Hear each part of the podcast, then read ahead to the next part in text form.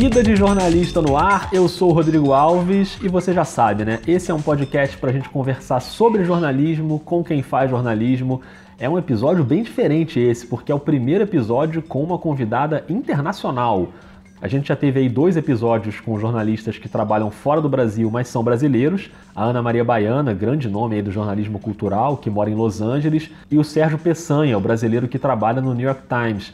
Foram dois papos bem legais, busca aí se você ainda não escutou, mas hoje é uma jornalista estrangeira de fato. E falando em New York Times, o papo vai ser com a Margaret Fox, que nos últimos 14 anos foi obituarista do New York Times. Ela acaba de se aposentar esse ano para virar escritora de livros aí em tempo integral, mas já escreveu mais de 1.400 obituários. E olha, a editoria de obituários do Times é muito prestigiada, tanto que muita gente dizia até que a Margaret não só era a dona do melhor texto dessa editoria, mas também o melhor texto do jornal inteiro. Não é pouca coisa. E o papo ficou bem legal sobre como é que se produz um obituário, tanto aqueles em que a pessoa morreu ali em cima da hora do fechamento do jornal e é aquela correria, como é que é a situação delicada de ligar para a família, apurar mais informações, até aqueles que são feitos com muita antecedência para ficar de arquivo, e aí às vezes a Margaret tem que entrevistar a própria pessoa que obviamente ainda está viva né, na hora da entrevista, e aí como é que faz? Você conta para a pessoa que está adiantando o obituário dela? Tudo isso está nesse papo, que é um papo em inglês. Ela fala um inglês bem claro, bem tranquilo de entender, mas se você não domina o inglês, relaxa. Já já eu te explico que tem vários jeitos aí de você entender tudo, tem tradução, vai dar tudo certo. Antes disso, como a entrevista com a Margaret é um pouco mais curta, ela tem menos de 15 minutos, dá tempo de eu trocar uma ideia rápida aí com vocês. A gente nunca tem essa oportunidade porque eu sempre gosto de entrar logo no assunto. Até porque vocês não estão aqui para me ouvir, né? Vocês estão aqui para ouvir os entrevistados e não vou ficar de enrolação. Mas só para explicar alguns pontos. Essa conversa com a Margaret Fox foi gravada no dia 2 de dezembro no Festival Piauí Globo News de Jornalismo em São Paulo. Então agradeço aí a organização do festival, ao José Roberto de Toledo, que é da Piauí e do Foro de Teresina. O Toledo também tem um episódio aqui no Vida, pode procurar lá que ficou bem legal. Ele foi o curador do evento e ele participou da mesa com a Margaret. Aliás, quem também estava com ele nessa mesa era a incrível Júlia do iLib da Globo News. Então, obrigado a todos eles. Obrigado também a Gabriela, assessora do festival, que armou o esquema ali para a gente gravar. Foi lá no festival, inclusive, que eu gravei o episódio com a Renata Lopretti, do Jornal da Globo. Episódio que me deixou muito feliz teve uma repercussão bem legal. Se você ainda não ouviu, procura aí. É o episódio anterior a esse. São ali uns 45 minutos de aula de jornalismo. A Renata é muito craque e fica claro ali na conversa que ela estava muito afim de trocar ideia, de compartilhar experiência. Então tenho certeza que você vai curtir. E para fechar essa resenha inicial, queria fazer um pedido muito importante. Se você ouve o Vida de Jornalista no iTunes da Apple ou no Cashbox, que são esses aí os dois aplicativos mais usados pelos ouvintes do Vida, deixa um comentário lá no aplicativo dizendo o que, que você achou e no iTunes dá para avaliar com as estrelinhas também. Isso faz uma diferença muito grande porque melhora o que eles chamam de indexação. Então, quanto mais avaliação e mais comentário, o podcast aparece para mais gente. E como vida é grátis, né, para todo mundo ouvir, pode espalhar, pode compartilhar, pode mandar para alguém que você acha que vai curtir, põe lá no grupo da faculdade ou no grupo dos amigos jornalistas lá no WhatsApp, no Facebook, enfim. Bom, chega de papo, né? Quer dizer, chega de papo não. Agora sim é que a gente vai pro papo, porque a conversa com a Margaret Fox começa agora, é um papo em inglês, e se você não domina o inglês, tudo bem, tem uma versão em texto dessa entrevista, traduzida para o português, que você encontra na descrição do episódio aí no seu aplicativo, ou lá no Twitter, no arroba vida jornalista, ou na descrição do vídeo no YouTube, porque o episódio também está no YouTube, assim como todos os outros episódios. Então escolhe aí o que for mais confortável para você. Dá para ouvir aqui e lendo ao mesmo tempo a tradução, ou se você preferir só ler direto, sem ouvir, fica à vontade também. O importante é não perder o conteúdo, que eu juro que está bem interessante. A entrevista em inglês rola agora nos próximos 13 minutos Aí na volta, de novo em português, eu ainda vou falar um pouquinho sobre como é que foi o festival, os destaques, algumas coisas que eu aprendi por lá e que podem ser úteis para você, jornalista, para você, estudante, coisas que até vão num caminho bem diferente do que a gente vinha escutando aí recentemente. Então, quando acabar a entrevista, a gente se fala de novo. Combinado? Vamos lá? Ajusta o volume aí para ouvir Margaret Fox, obituarista do New York Times, aqui no Vida de Jornalista. Well, Margaret, thank you so much for sharing your experience with us and welcome to the podcast. Thank you. It's my great pleasure to be here. It's my first time in South America, actually. And you're enjoying? Oh, it's lovely. And the, the weather couldn't be warmer, much warmer than yeah. in New York. That, that's good. That's good. Well, you worked for 14 years at the obituary department of the New York Times and you probably experienced different situations, different ways to write an obit. So, first situation someone dies and it's not someone that you have previous material, it's not someone that has an advance obit written, mm-hmm. and you, you have to start basically from scratch, let's say. And depending on the time of the death, it might be very close to the newspaper deadline. So, do you remember what was the shortest deadline that you had to write a piece? I do remember uh, that there was a famous American playwright, Lanford Wilson, and I believe I had to write his obituary in one hour. We did not have an advance obit on him, not because he was not important, but simply because our staff is small and we, it is a Sisyphean task to account for all of the newsworthy undead in the world. Uh-huh. So he died fairly late in the day. We got word of the death at about five o'clock, and our deadline is six o'clock. So I literally had to, as they say in the car commercials, go from zero to 60 in, in this case, in one hour. It's very difficult, but that's what our training mm-hmm. helps us yeah, do. and when you, when you don't have a lot of time to do your research or to, to call the family, uh, I, have heard you talking about the danger of Wikipedia, for example, not yes. only for obits, but for journalists right. in, in, general. How challenging is, is this to, to get some accurate information in such a short period of time? You have to be as careful as you can. Again, your training tells you more or less where the landmines are seated in the minefield that is obit writing. Uh, I had a wonderful editor who used to say ruefully, the truth is what you know at deadline. So if you have a very tight deadline, all you can do is do the best you can. Uh, you triage the fact checking, so you check the the most essential things, the things that where you think the most problems will reside, and then you have to file your story. All you can do is hope for the best. And then you have the advanced obits, and which are previously written. Do you have an idea of how many advanced obits the New York Times have today in their file? I do. It's about 1,900. Wow. Yes, but if you think it sounds like a huge number, and it is a huge number, uh-huh. but again, if you think of all of the newsworthy people who are still alive, mm-hmm. whose obituary is, would be so long, so rich, and so complicated that a journalist does not want to get caught short writing it on deadline, that has to be way more than 1,900 people. So again, our department is small. We are only humans, so we do the best we can. again, it's a question of triage. Yeah, and talking about humans, sometimes you have to talk to the person, and of course the person is alive, and you can just say, "Oh, hey, I'm, I'm here to write your your obituary." So uh, you said you borrowed some advice from Alden Whitman, which is a yes. respected obituary writer. And does it work for you? It's wonderful. The great mid century Times writer Alden Whitman, who was famous for sitting down with his subjects while they were alive, had a wonderful euphemism. He would say, This is Alden Whitman from the New York Times. We are updating your biographical file. And then people can take on board as much as they can handle. I got accustomed to saying that, but sometimes you get a surprise. I was speaking to a delightful but very elderly woman. She was probably 95 or 96, and I wanted to be so careful that my telephone call to her not seem like a memento mori. So I telephoned her and I said, This is Margalit Fox from the New York Times. We're updating your biographical file.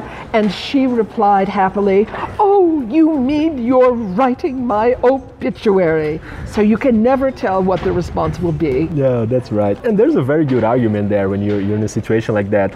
You can tell the, the person that everything you're going to tell me now, you can be okay because nothing will go public before you die. So you can feel free to tell me everything. Does that happen? Yeah, that's exactly what Alden women used to do. Uh-huh. He would say, You have the newspaper's word of honor uh-huh. that everything you tell me in this interview will be embargoed during the rest of your lifetime. And so, indeed, people would be very candid, very forthcoming because they knew when these things appeared in print, it would be no problem at all for them.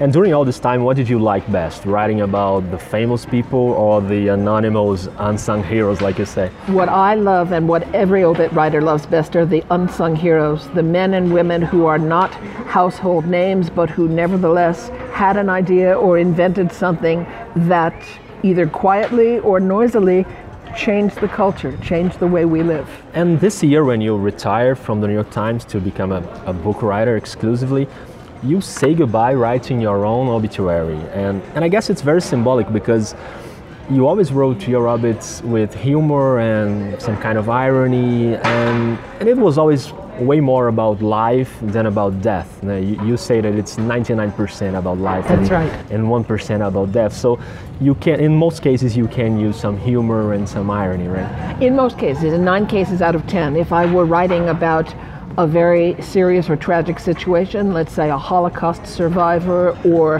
an African American who suffered terribly under segregation in the American South, then of course I would never use humor because it would give a very inappropriate tone. But in the other nine out of ten stories, I would like to make the reader laugh.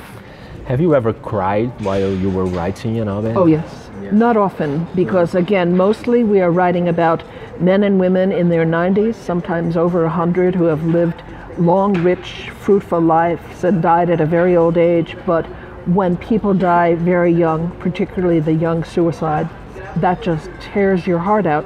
But as a person, you are crying on the inside, but as a journalist, you have to write it in a very detached, professional manner. Mm-hmm.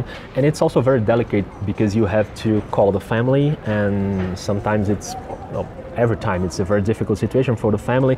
So, uh, what did you learn during all these years and the, the, the, right approach and how to talk to the people? What did you learn from that? Well, the analogy I think fits best is that of a doctor or a psychoanalyst who, in purely human terms, is clearly a sympathetic figure. And he or she has made himself someone the family wants to talk to. It's the same for the journalist. But just like the psychoanalyst, we have to maintain a certain professional distance because we need to impress on the families tacitly that we are doing the work of journalists and we are not doing the work of an advocate or a publicist or a religious leader or a grief counselor. So it is indeed a very delicate dance that you do with the family each time. Did you have some kind of uh, reaction from the family? Do you remember any any specific episodes when the person just couldn't speak or was in a very emotional moment? Often you have people cry on the phone and you let them. Again, you listen sure. sympathetically. You you let that moment pass, and then in a very calm voice you ask the next question. It is my oldest childhood friend. Um, majored in journalism as a university undergraduate and then went on to get a master's degree in counseling. And she says she found the two to be identical in terms of the imperative for the professional to make the subject comfortable enough that they will be able to elicit sensitive information. Where they diverge, of course, is what you do with the information once yeah. you have it. And Margaret, when someone writes your real obituary a long time from here, what is the one thing that has to be there? I haven't thought that far ahead. uh, I'm not sure I want to think that far ahead. Um, what is the one thing that has to be there? Yeah, in other words, how do you want to be remembered as a journalist? I don't know that I will be. The culture may have passed me on by that time, but I, I hope that if I am remembered, they will say that um, I didn't make too many mistakes and there was a certain uh, narrative propulsion to my work, particularly as a book writer, but also in obits. And at least on certain days when I when the planets were in the right align, alignment, I had at least a, a modicum of stylishness.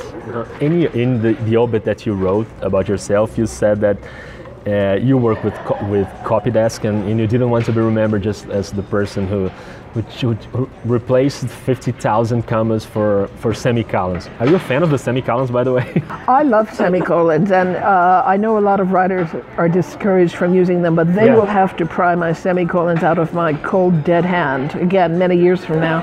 but indeed, my first 10 years at the New York Times before I joined the Obit desk were spent as a copy editor, and while it was a wonderful job, I didn't find just the routine business of copy editing as intellectually thrilling as I find writing. And so I fortunately was able to write my way onto the obituaries desk. Uh-huh. And despite all this time that you spent writing obituaries, how comfortable and happy are you now knowing that you, you'll be able to write your books and follow your career that way? Well, I'm poor but happy. Um, it is it is mildly terrifying suddenly not having a job and not having a paycheck every week, but I am very happy sitting in my warm, cozy apartment in New York with a cat on my lap, just reading for, for six or eight hours a day for my next book. So uh, it really is my idea of paradise. And you are still an obituary reader in the New York Times? Oh, very much so. It's the first thing I turn to, and people who know me laugh uh, when they see it, and I say, You don't understand. I want to see what my friends are working on. No, that's great. And Margaret, to wrap it up, uh, here in the festival, you wanted to leave a message for the students who were in the audience. And since many students listen to the podcast, I would like you to leave this message to them too, please. We're so happy and gratified when working journalists come to speak at conferences and see the faces of young students in the audience. We're so gratified that you want to come here. 10 years from now, you will be the ones on the stage addressing the next generation, but you, young people, are the future of the business. And a free press is the surest safeguard against fascism, something we are all very concerned with the resurgence of these days. So you are our greatest hope.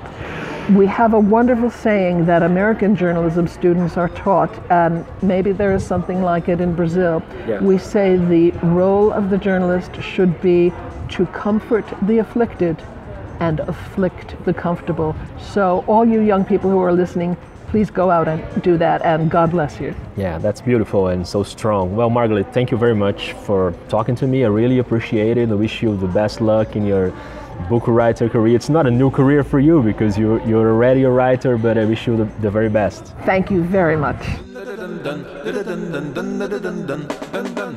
Muito bem, esse foi o papo com a Margaret Fox, obituarista do New York Times nos últimos 14 anos. Se você perdeu algum trecho ali no inglês, se ficou na dúvida, entra aí na versão em texto, o link está na descrição do episódio.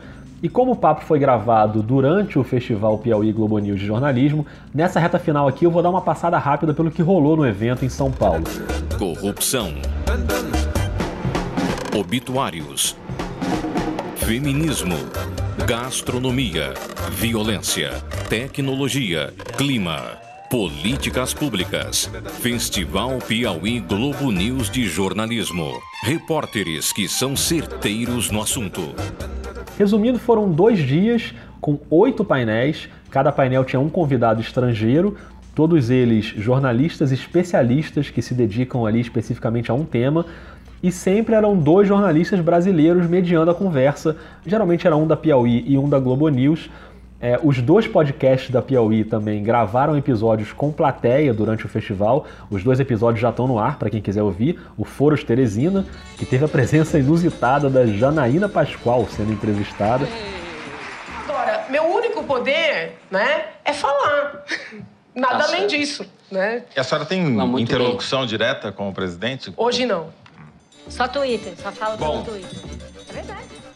E o Maria vai com as outras, com a Branca Viana entrevistando a repórter André Sadi.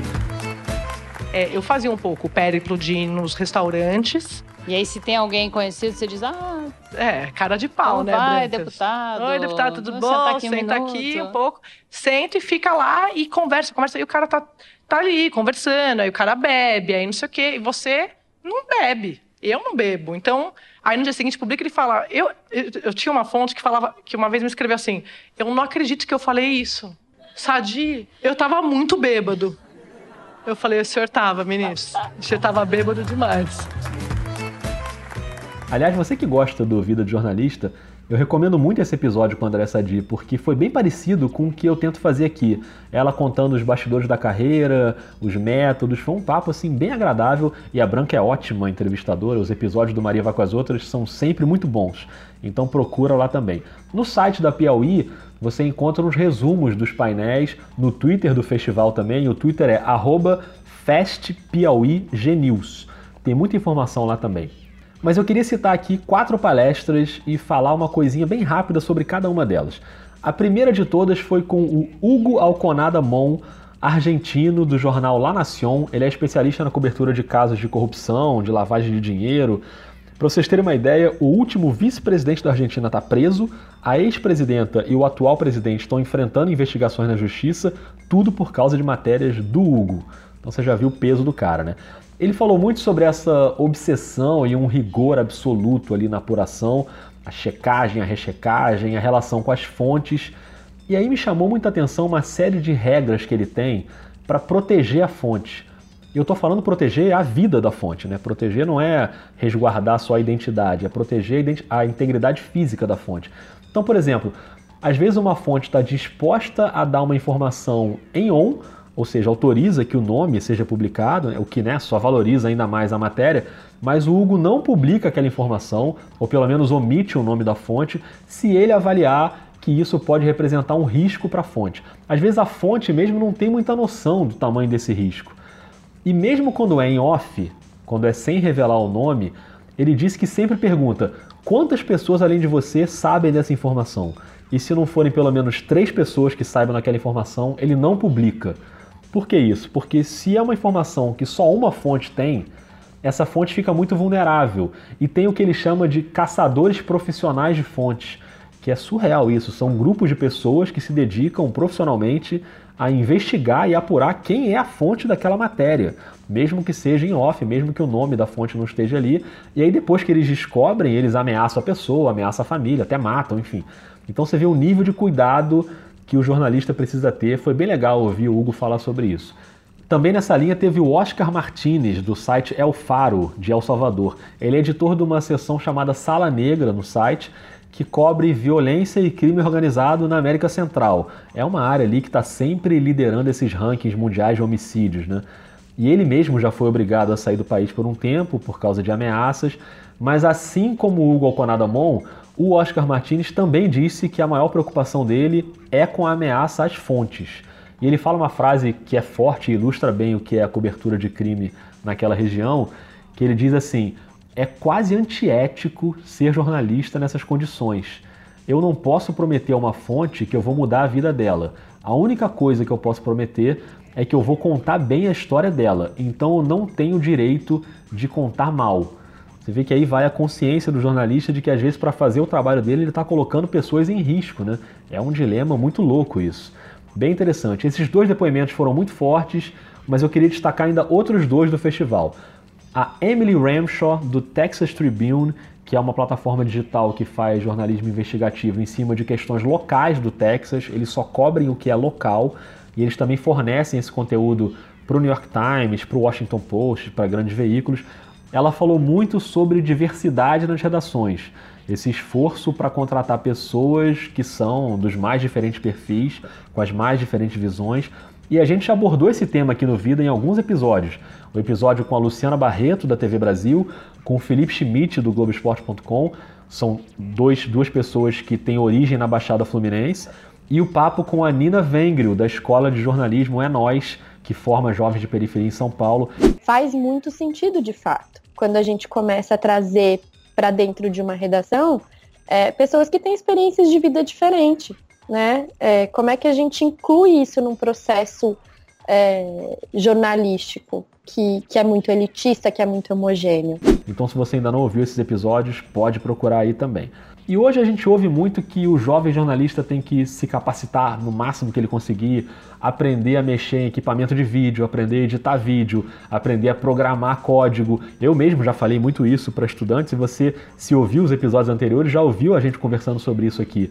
E a Emily Ramshaw veio com uma visão um pouco diferente. Ela falou que não cobra nada disso de quem ela contrata lá no Texas Tribune. Porque essas habilidades técnicas eles conseguem ensinar lá dentro, depois que a pessoa já está lá dentro. Se você precisa mexer numa câmera, você passa por um treinamento e aprende. Se precisa editar um vídeo e não sabe, alguém vai lá e te capacita. O que eles cobram do jovem jornalista é a visão de mundo e a capacidade de contar bem uma história, que no fim das contas é a essência do negócio, né? E isso é mais difícil de ensinar, é mais lento e mais difícil de ensinar. Então fica essa dica aí para você que está na faculdade. Claro, todo conhecimento é muito importante, mas a essência de tudo é saber contar bem uma história. E por último, queria falar do painel que fechou o festival, que foi com o americano Andrew Revkin, da National Geographic. Foi bem legal, ele escreve sobre questões ambientais aí desde os anos 80, tem um livro sobre o Chico Mendes, aliás agora no fim de dezembro são 30 anos do assassinato do Chico Mendes, e o Revkin ainda é compositor, então ele ainda encerrou o festival tocando violão, cantando uma música dele lá sobre liberação de carbono, foi bem exótico, ficou bem divertido.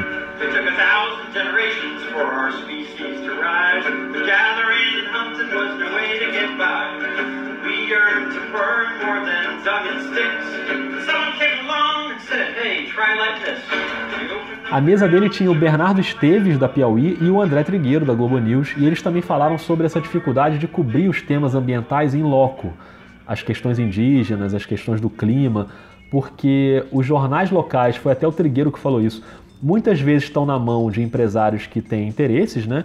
E aí acabam não cobrindo, e os veículos que são mais independentes muitas vezes estão longe desses locais. E é muito caro viajar, o acesso é difícil. Esse é um outro assunto que a gente já discutiu aqui no Vida também, no episódio com a Cátia Brasil, da agência Amazônia Real, que é uma agência que cobre essas questões indígenas, agrárias, ambientais. Ela fala exatamente disso, dos custos de produção. Nós estamos falando sobre isso. Um avião para alguns determinados locais custa 9 mil reais. Pois é uma, uma viagem de voadeira, né, que é aquele bar, aquela canoa de alumínio, que é um motor bem potente, que é 40 HP mais ou menos, uma, uma viagem de ida e volta custa 4 mil reais. Então, como as, as, as empresas são todas com, com poucos recursos para viagens, né, ninguém viaja. Bom, se você quiser saber mais sobre o festival, vai lá no site da Piauí, tem bastante material lá. Espero que você tenha gostado do papo com a Margaret Fox. Se você gostou, indica para alguém que possa gostar também. Tira um tempinho bem rápido aí agora e deixa sua avaliação aí no aplicativo ou lá no Twitter no arroba vida jornalista. Interaja aí comigo, não me deixa falando sozinho não. E o podcast volta na semana que vem com mais resenhas sobre jornalismo, beleza? Um beijo, um abraço e até mais.